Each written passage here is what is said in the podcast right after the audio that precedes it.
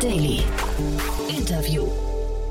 Herzlich willkommen zurück zu Startup Insider Daily. Mein Name ist Jan Thomas und wie vorhin angekündigt, Oskar Ziegler ist bei uns zu Gast, Co-Founder und CEO von Hive. Ein tolles Unternehmen, das gerade richtig durch die Decke geht, in diesem Jahr bereits drei Finanzierungsrunden abgeschlossen hat. Genau darüber sprechen wir. Wir sprechen über die dritte. Da ist gerade Tiger Global eingestiegen. 29 Millionen Euro wurden investiert. Und ja, wie kommt es denn eigentlich zu diesem Wachstum? Was macht denn dieses Unternehmen so besonders? Welche Fehler macht es nicht, die andere vielleicht tun? Wie gewinnt man die Geschwindigkeit? Warum ist der Markt so heiß? Und, und, und. Das sind also die ganzen Themen, die wir besprochen haben.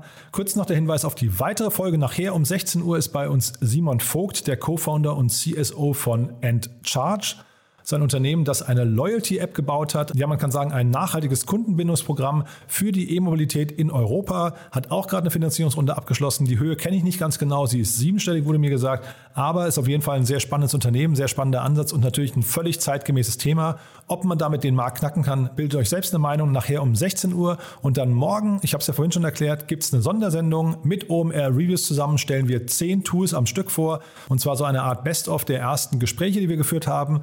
Ihr wisst ja, wir bitten jeden unserer Gäste am Schluss der Interviews immer noch um eine Zusatzfrage, um eine Empfehlung für ein Tool.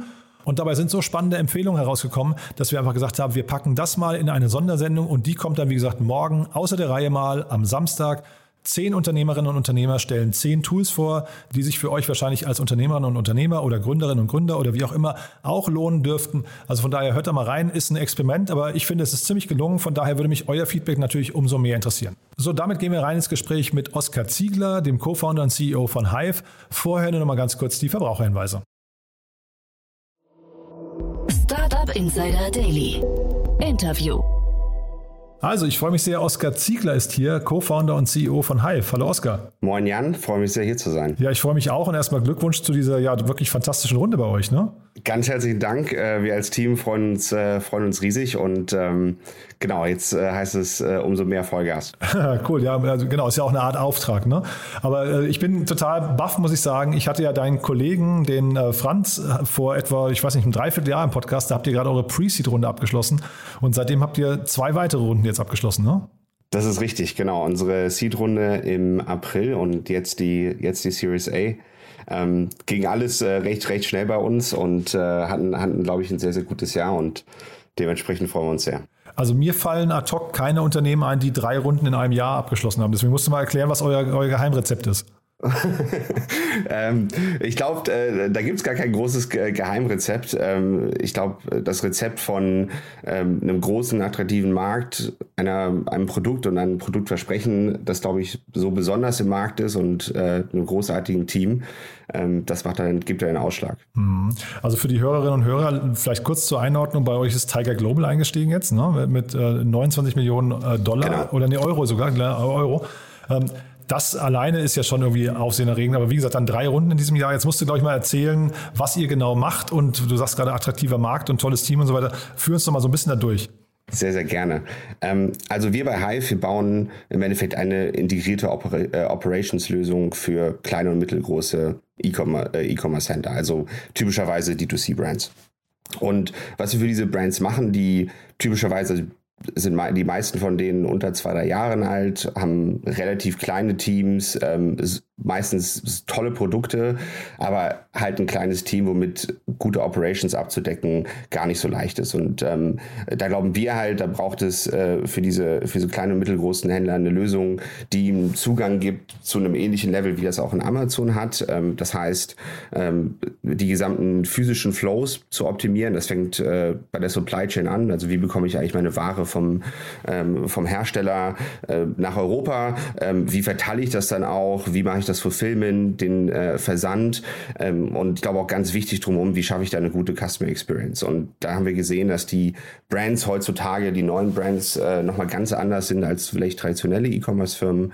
Ähm, ob das, das fängt beim Customized Packaging an, ähm, geht dann aber auch über die Kundenerwartung weiter, die äh, im Endeffekt ähnliche Benachrichtigungen, E-Mail-Benachrichtigungen erwarten, wie das beim Amazon passiert. Und Dafür bauen wir eine Lösung und womit äh, auch immer wir den He äh, Brands helfen können, äh, sei das auch drumherum mit äh, Finanzierung oder mit äh, Markteintritten, ähm, da, das begeistert uns einfach, diesen kleinen und mittelgroßen Brands zu helfen. Und genau das bauen wir auf. Kannst du diese kleinen und mittelgroßen Brands mal umreißen? Wie klein oder wie mittelgroß sind die denn? Also äh, das geht wirklich los von ähm, äh, jemand äh, startet äh, von zu Hause, vom Wohnzimmer, von der Garage aus oder auch ähm, manchmal mit, äh, mit, mit Eigenkapitalfinanzierung ähm, und geht dann in den zig Millionen Bereich. Diese Brands wachsen typischerweise sehr, sehr schnell. Ähm, was sehr spannend ist, ist, dass, dass wir vor allen Dingen Brands unterstützen, die nicht aus dem typischen Amazon-Universum kommen, ähm, sondern sich entschieden haben, direkt zu verkaufen. Und das tun sie meistens, da sie ein differenziertes Produkt haben, wo es in den allermeisten Fällen auch äh, etwas Marketing äh, um Kunden zu gewinnen und wo halt auch eine super Customer Experience wichtig ist. Und da kommt zum Beispiel wieder dieses Branded Packaging mit rein.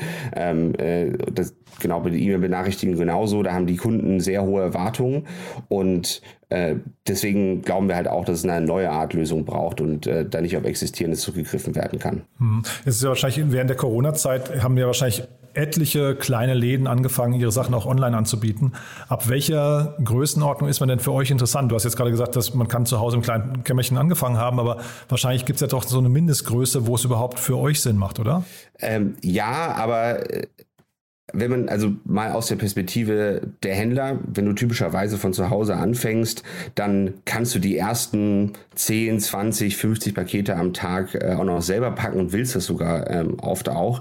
Es kommt dann irgendwann der Punkt, wo es dann doch äh, lästig wird. Ähm, äh, man muss dann Werkstudenten einstellen oder äh, das machen teilweise auch Praktikanten, die dann alles, das alles packen.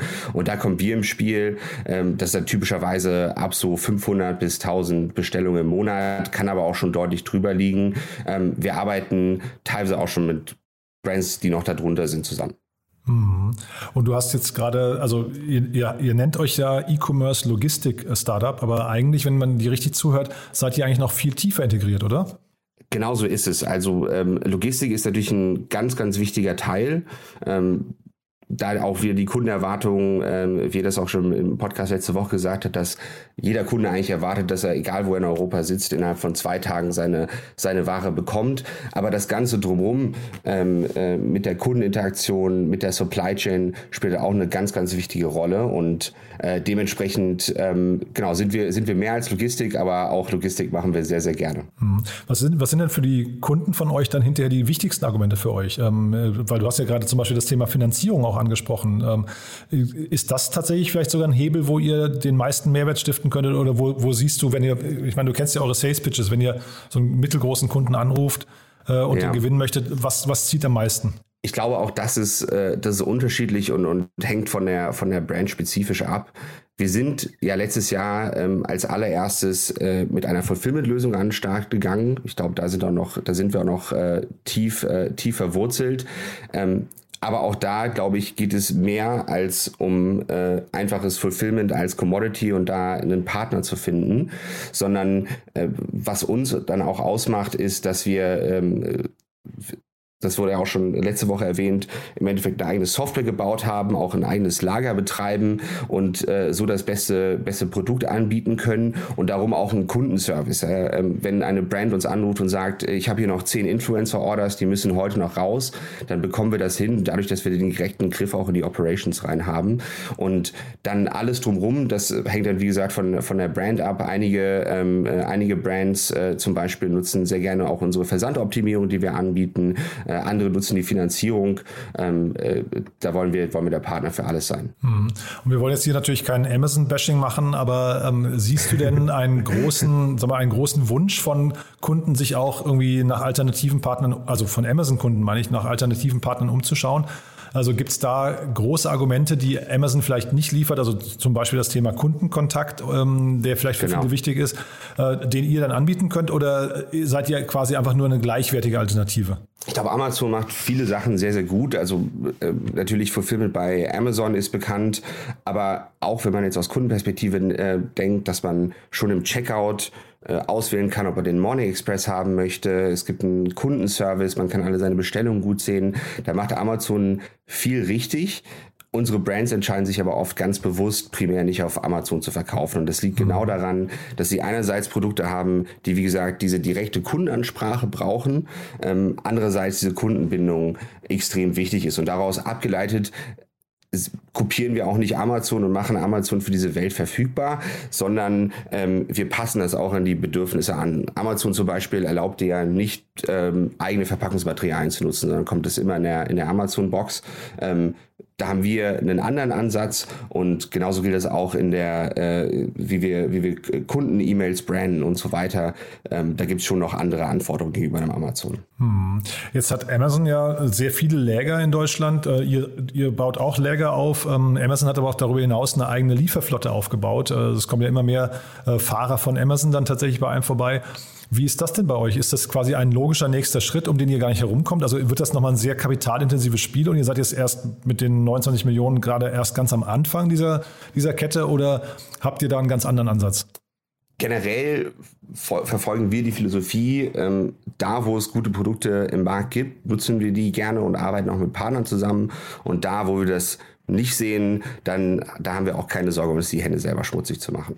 Ähm, auf der Versanddienstleister, äh, auf Versanddienstleisterseite gibt es gute Angebote, die aber auch nicht alles abdecken. Also wenn ich zum Beispiel an ein gutes Same-Day-Angebot denke, dann ähm, ist das schon etwas, wo wir drüber nachdenken, können wir das mit den existierenden Versanddienstleistern gut, ähm, gut abdecken oder ist das vielleicht etwas, wo wir mal selber experimentieren wollen. Wir haben jetzt Status Quo keine großen Pläne, die, die größte Versandflotte in Europa aufzubauen, aber wenn es unseren Kunden einen Mehrwert bietet, dann würden wir auch nicht davor zurückschrecken. Hm. Jetzt, äh, wie gesagt, Amazon, da kann man sich sehr leicht drauf einschießen, weil die natürlich auch oft, ähm, also so, so gut sie vieles machen, so oft stehen sie auch in der Kritik. Ne? Äh, Stichwort irgendwie, jetzt ja. gibt es sehr viele Streiks gerade wieder.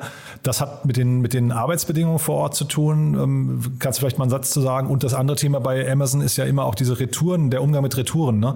Äh, wie ist das denn bei euch? Also äh, läuft man bei euch auch Gefahr, dass es zu aufwendig wird, äh, Retouren zu handeln und die dann lieber weggeschmissen werden? Oder wie, wie ist da eure Philosophie?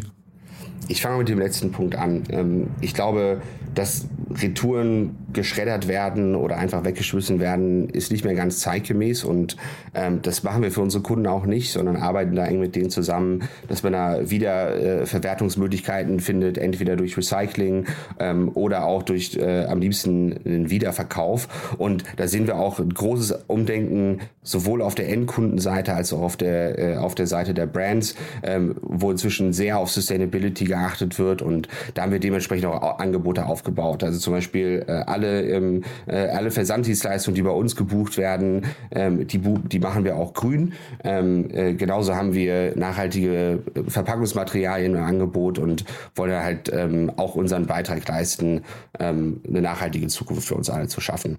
Mhm. Und ähm, Thema Nachhaltigkeit, das gilt, glaube ich, genauso auf der ähm, äh, auf der Fulfillment Center Seite für für unsere Mitarbeiter, ähm, wo wir auch versuchen, viele Sachen neu zu denken, ähm, äh, Mitarbeiter anders zu motivieren. Wir, wir zahlen auch äh, ein gutes Stück über Mindestlohn, da für uns Qualität super wichtig ist und ähm, da versuchen wir immer weiter einen Weg zu entwickeln, dass wir ein, ein toller Arbeitsplatz äh, für viele Leute sind. Hm. Und sagt noch mal ein bisschen was über eure Zukunftspläne jetzt. Also äh, zum Beispiel ein Modell, was ja immer wieder jetzt gerade durch die, durch die Szene geistert, ist das ganze Trasio-Klonmodell. Ähm, mhm. Ist das ein Thema für euch, was ihr euch auch mal perspektivisch anguckt, wenn ihr sowieso schon nah an, am Thema Finanzierung von vielleicht, äh, weiß nicht, äh, Bestand äh, oder von, von, von äh, Dienstleistungen und so weiter seid? Ähm, ist das ein Thema, wo ihr mal reingehen könntet oder siehst du euch eher in ganz anderen Feldern nochmal hinterher? Ähm, Du, ich glaube, äh, wenn wir Trasio Finanzierung anbieten, dann, ähm, dann lachen die uns aus.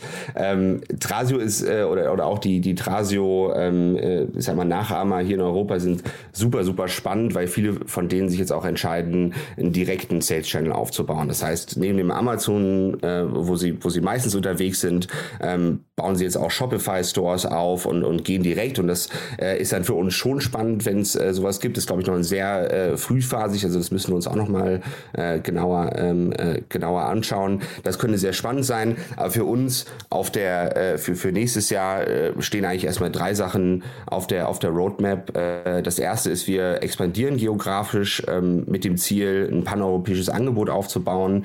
Ähm, wir sehen, dass immer mehr Brands sich auch internationalisieren und dementsprechend dieses Netzwerk in Europa haben wollen, um Two-Day-Delivery in allen großen Märkten und Next Day in, in wirklich wichtigen Märkten anbieten zu können. Und das wollen wir dementsprechend dementsprechend auch äh, aufbauen, äh, vor allem mit der Supply Chain Seite hinten dran, weil du ja auch automatisch das äh, Inventar verteilen willst ähm, und da bauen wir halt auch eine Lösung für. Ähm, das ist die erste Sache. Äh, die zweite Sache ist ähm, äh, ganz klar weiter äh, ganz viel in Tech und Product zu investieren. Wir wollen das beste Produkt bauen und da haben wir glaube ich schon einen sehr guten Ansatz, aber gibt's, haben wir natürlich noch viel, viel vor uns. Und das dritte ist, wir wollen diese ähm, Services rund um Fulfillment weiter stärken. Ja, ob das jetzt äh, noch bessere Finanzierungslösungen sind, ähm, ob das äh, genau diese Supply Chain Kompetenz ist, da gehen wir jetzt, äh, gehen wir jetzt rein. Das, äh, das ist unser großes Ziel für nächstes Jahr. Hm. Und kannst du vielleicht trotzdem nochmal euer Geheimrezept verraten? Ihr seid ja sehr schnell mit dem, was ihr da aufbaut. Ne? Ihr seid wirklich sehr, sehr schnell gewachsen. Äh, wie habt ihr denn diese Geschwindigkeit hinbekommen? Ich glaube, das Geheimrezept ähm, äh, ist ganz klar unser, unser Team. Also das fängt bei meinen großartigen Co-Foundern Franz und Leo an. Ähm, wir haben aber auch darüber hinaus super viele ähm, hart arbeitende, sehr motivierte, sehr kompetente und fähige Leute im, äh, im Team, die eint, dass wir hier was ähm, äh, Großes und, und äh, auch, auch was Definierendes aufbauen wollen. Und ähm, mit dem mit dem Verständnis und mit der Ambition treten wir jeden Tag an und dann ähm, äh, ist es immer verrückt, wenn man dann auf ein ganzes Jahr zurückguckt, äh, was man was man geschafft hat, aber das äh, das macht den Unterschied. Wie groß ist das Team gerade? Wir sind jetzt bei 120 Leuten ungefähr. Wahnsinn, ja, wirklich krass. Du, ähm, vielleicht kann, können wir noch mal ganz kurz über den Markt an sich sprechen, wie sich denn der, der, der gesamte E-Commerce-Markt momentan oder vielleicht der gesamte Retail versus E-Commerce-Markt gerade verändert. Also was sind denn da so deine Prognosen? Ich kann mir vorstellen, das ist wahrscheinlich bei euch ein permanentes Thema, ne? wie sich jetzt irgendwie Einzelhandel verändert und vielleicht auch das Thema, äh, hatte ich ja neulich im Podcast kurz schon besprochen, das Thema so ähm, Arrive, also da gibt ja, gibt ja den Münchner, ähm, sagen wir, Quick-Commerce-Anbieter, der dann so kleine Läger vorhalten will. Mhm. Ist das ein, ein relevanter Case für euch? Also müsst ihr viel, viel näher an die Kunden ranrücken und weil man eben diese halbstündigen oder stündigen Lieferfenster erwartet oder ist es eher wie bei euch jetzt diese ein, zwei Tage, ähm, ist das die Konstante? Also zu dem Markt, wir, wir sehen natürlich nur einen kleinen Teil des Marktes, der aber wahnsinnig wächst und auch nochmal viel stärker wächst als der Markt generell und auch, äh, als Amazon. Ähm, und dieser D2C-Markt ist unglaublich, äh, unglaublich dynamisch. Äh, ständig formieren sich neue Brands, die existierenden Brands wachsen wahnsinnig. Ähm, wir beobachten natürlich auch, kleine und große Makro-Events, die passieren. Also ob das jetzt die, äh, die Lieferengpässe aus China sind, ähm, ob das Veränderungen im, im Marketing-Stack unserer Kunden sind durch äh, äh, Privacy-Regulationen äh, oder ähnliches. Ähm, da haben wir natürlich ein genauen, äh, genaues Auge drauf aber wir könnten nicht bullischer sein auf, auf den Markt. Ja, wir sehen, dass äh, viele, äh, viele Brands oder alle Brands, die wir serven, eine Daseinsberechtigung haben, auch tolle Firmen aufbauen, profitable Firmen aufbauen und ähm, da haben wir, glaube ich, unsere Chips äh, ganz klar, äh, ganz klar auch auf die, auf das gesetzt. Ähm, was das Thema Instant Delivery auch von, ich sag mal, nicht Groceries angeht, ist das äh, auch super, super spannend. Wir ich glaube, es kommt aber nicht für alle Marken so kategorisch äh, in Frage. Und zwar, ähm, wenn du, sagen wir mal, du bist eine, du bist eine Brand, du verkaufst 1000 Bestellungen pro Monat, damit du in zehn verschiedenen Städten oder in Europa in 50 verschiedenen Städten eng beim Kunden lagern kannst, dann musst du auf einmal deutlich viel, äh, deutlich größere Lagerbestände vorhalten. Äh, du hast eine ganz andere Kostenbasis und für viele kleine, mittelgroße Brands ähm, rechnet sich das noch nicht so. Und ich glaube auch auf der Kundenseite muss ich noch zeigen, ob das ein nachhaltige, eine nachhaltige Veränderung des Kundenverhaltens ist ähm, oder ob Next Day, Two-Day Delivery ausreicht. Da gibt es äh, sicher auch ähm, gespaltene Meinungen. Ähm, aber äh, wir wollen es natürlich, wenn das für unsere Kunden ist, auch aufbauen. Mhm. Total nachvollziehbar, finde ich, ja. Wenn du jetzt mal diese beiden äh, großen Player, Amazon und Shopify, mal nebeneinander stellst und, und mal so in die Zukunft spulst, was würdest du sagen, wo mhm. stehen die in so zwei, drei Jahren? Also ich glaube, beides ähm, äh, sehr, sehr großartige ähm, Firmen. Amazon hat weiter seine Daseinsberechtigung. Ich glaube, das zeigt sich auch in dem, ähm, in dem Nutzerverhalten irgendwann ähm, natürlich in einigen Ländern penetrieren sie so weit den Markt, dass dann äh, nicht mehr viel übrig ist, aber es ist immer noch überraschend, wie viel von Retail äh, offline passiert. Also äh, da wäre ich eher bullish und auch bei Shopify, also äh, die spielen ja noch mehr in, in der gleichen Arena wie wir, mhm. ähm, dass immer mehr Leute sich entscheiden, selber eine Marke zu gründen und äh, damit an den Start zu gehen. Und da ist Shopify ein super System, um das zu tun. Ähm, da glauben wir dran und dementsprechend ähm, würde, würde es mich auch wundern, äh, wenn, wenn das Shopify in zwei Jahren nicht noch, äh, noch, noch besser geht als jetzt. Ja, wenn du sagst, äh, spielen in derselben Arena, ich hätte fast gesagt, dass ihr also eigentlich so ein bisschen Huckepack genommen seid von, von äh, Shopify, oder? Dass also quasi der, äh, also Amazon quasi so der, der gegnerische Markt ist, die gegnerische Ecke und Shopify und der Siegeszug von Shopify euch ja total in die Karten gespielt hat, oder? Er spielt uns äh, in die Karten, ist aber, glaube ich, nicht indikativ allein für Shopify, sondern für ein breiteres Ökosystem an diesem Shop-System. Also gibt es in, äh, gibt's in Europa noch viele weitere, ob das in WooCommerce, PrestaShop, Shopware ist. Ähm, da haben die Brands verschiedene Möglichkeiten mhm. und äh, dementsprechend ist das einer von vielen, mit denen äh, wir uns äh, integrieren, aber jetzt nicht äh, alleine das Shop-System, das uns trägt. Mhm. Gibt es denn andere Abhängigkeiten bei euch, also irgendwelche externen Effekte oder Faktoren, die äh, sagen wir, euch noch beflügeln? Jetzt, also wir wollen jetzt nicht über Corona-Gewinner sprechen, aber gibt es denn ja. andere Dinge, die äh, euch beflügeln oder vielleicht auch, keine Ahnung, eure, euer schnelles Wachstum jetzt nochmal behindern könnten? Also was uns sicherlich beflügelt, ist, dass nochmal eine Renaissance auch von Venture Funding im ganzen E-Commerce-Bereich gibt. Da hatte man das Gefühl, so vor fünf Jahren ähm, war das in einem kleinen Tal und ich glaube, jetzt äh, so viele Gründungen und auch ähm, finanzierte Gründungen, wie es gibt, ähm, haben wir noch nicht gesehen und das ist, äh, das ist großartig für die, äh, für die Szene. Auf der Risikoseite sicherlich die Supply Chain Engpässe momentan aus China sind schon problematisch. Also um das mal in Perspektive zu packen, da sind, ist ein Container inzwischen drei, fünfmal sogar äh, noch mehr teurer, als er das normalerweise ist. Und gerade wenn man ein bisschen größere Produkte hat, schlägt das echt rein. Ähm, und da werden sich einige Brands umorientieren, welche ihre Produktion auch ähm, näher an Europa verlagern. Aber es trifft auch jetzt viele so, dass ähm, ja viele Brands Schwierigkeiten haben, ähm, ja, Ware zu bekommen und äh, dementsprechend dann auch weniger verkaufen können. Hm. Und da ist die Frage, wann sich das auflöst. Hm. Und sag mal nochmal kurz zu Tiger Global. Das ist ja wie gesagt total spektakulär, dass die bei euch eingestiegen sind. Kannst du da nochmal so ein bisschen erzählen, wie die, wie die Anbahnung war und auch äh, ist es tatsächlich so eine ein Wochen Due Diligence oder noch nicht mal? Ist es eher so ein Zoom Call und danach hat man die Unterschrift? Ähm, wir haben ja sowohl Tiger als auch Activin für uns äh, gewinnen können. Ich glaube, Tiger ähm, in, in vielen äh, Dimensionen kommt seinem Ruf nach. Die sind extrem schnell und äh, haben auch Lust auf Speed, was wir generell auch sehr, sehr schätzen von, von unserer Seite. Äh, ich glaube trotzdem, dass sie ihre Due Diligence machen, weil natürlich äh, auch nur 34, in Anführungsstrichen 34 Millionen Dollar ist, äh, ist viel Geld und ähm, auch die müssen sich überlegen, auf welches Pferd wollen sie, wollen sie setzen. Ähm, und da sind wir dementsprechend sehr, sehr froh, sie gewonnen zu haben. Ähm, Activent äh, auf der anderen äh, Seite, die sind nicht ganz so generalistisch, sondern konzentrieren sich viel auf E-Commerce Enablement und ähm, die ja, kennen den, kennen den Markt unglaublich gut und äh, das hat auch sehr, sehr viel Spaß gemacht, da mit denen zusammenzuarbeiten. Hm. Jetzt nochmal eine Frage ganz kurz zu dir. Ich habe gesehen, du warst ja in der Startup-Szene aktiv, bist dann rausgegangen, bist zu McKinsey und jetzt wieder zurück. Äh, wie, also hast du die Startup-Szene vermisst? ja, auf jeden Fall. Ähm, äh, äh, um, um, um dann auch den Hörern das einmal zu erklären, ich, ähm, ich habe nach dem Studium bei Foodpanda in Hongkong angefangen und damit die Operations aufgebaut. Für mich eine unglaublich lehrreiche Zeit, die auch viel, viel Spaß gemacht hat, ähm, so intensiv man sich äh, Rocket vorstellt.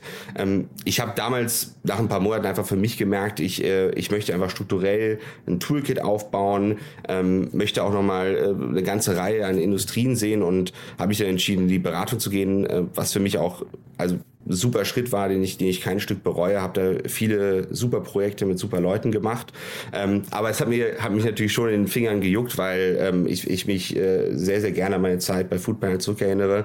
Und dementsprechend ähm, war immer im Hinterkopf, äh, irgendwann rauszugehen und äh, wieder den, den Fuß in der Startup-Szene zu fassen. Ja, ich glaube, Move24 hatte ich auch noch gesehen, ne? Genau, da war ich, äh, da war ich kurz nach äh, ähm, nach Foodpanda, mhm. äh, bin damals äh, mit mit jemandem rübergegangen, ähm, aber habe ich dann entschieden, zu McKinsey zu gehen. Super, Oskar. Du, wenn du magst, kannst du nochmal Werbung in eigener Sache machen. Ich, falls ihr Mitarbeiter sucht, ich weiß ja nicht, wie die Situation bei euch ist. Ihr seid ja schon 120, aber vielleicht sucht ihr noch den einen oder anderen. kannst du gerne mal äh, sagen, wen ihr sucht und vielleicht nochmal ein, zwei Sätze zu eurer Teamkultur?